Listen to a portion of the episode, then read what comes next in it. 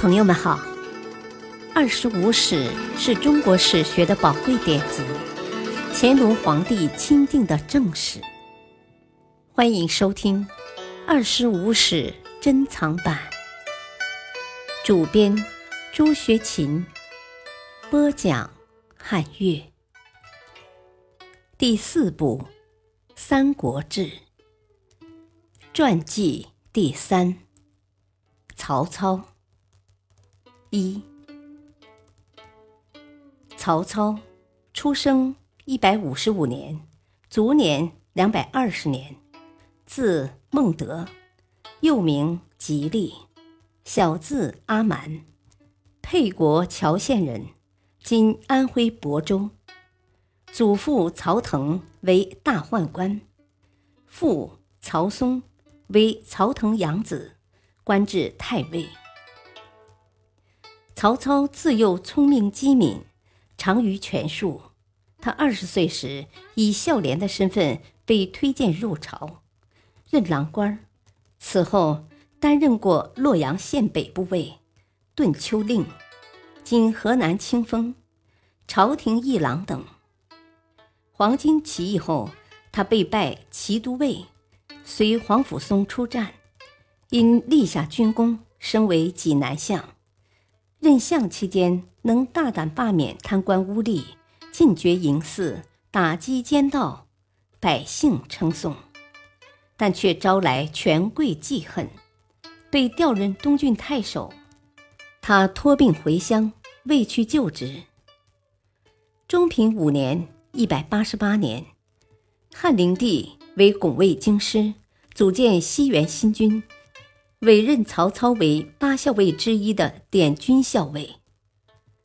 次年，汉灵帝死，外戚将军何进打算诛杀宦官，却被宦官所杀。董卓入京后，大肆作乱，欲拉拢曹操，曹操不服，潜逃到陈留（今开封），招兵买马，准备讨伐董卓。当时，关东州牧、太守纷纷起兵讨伐董卓，曹操便以陈留太守张邈部署的名义参加了盟军。盟军共推袁绍为盟主。董卓见盟军声势浩大，便毁坏东都洛阳，挟持献帝，迁都长安。曹操认为这正是歼灭董卓的好时机。提议全线出击，但关东诸军皆持观望态度，曹操只好带领自己的五千兵士单独追击。在荥阳汴水畔与敌相遇，终因寡不敌众而失利，曹操受伤，回见盟军。诸首领仍置酒高会，曹操再次建议他们进兵，他们仍不理睬。曹操便派夏侯惇、曹洪等到各地去招兵买马，然后离开张邈，直接投到盟主袁绍旗下。不久，盟军溃散，冀州黑山军和青州黄巾军势大，袁绍命曹操前往镇压。曹操于初平二年（一百九十一年）七月，以少胜多，首先在濮阳。打败了黑山军白绕部，袁绍任命其为东郡太守。接着，曹军又击败黑山主力余毒。次年，青州黄巾大军入兖州，杀刺史刘岱，周立、鲍信等迎曹操主持州事。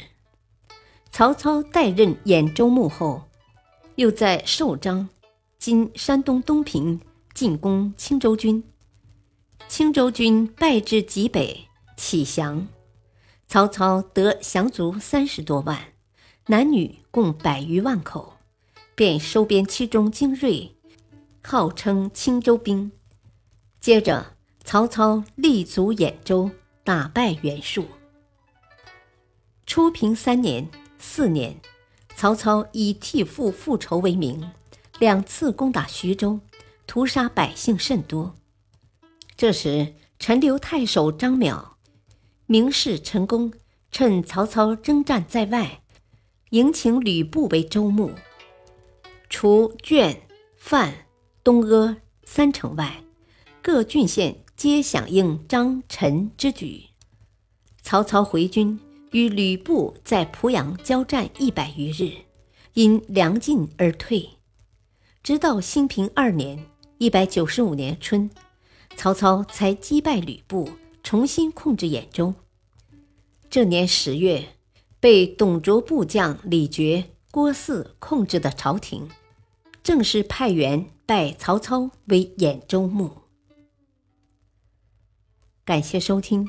下期播讲二，敬请收听，再会。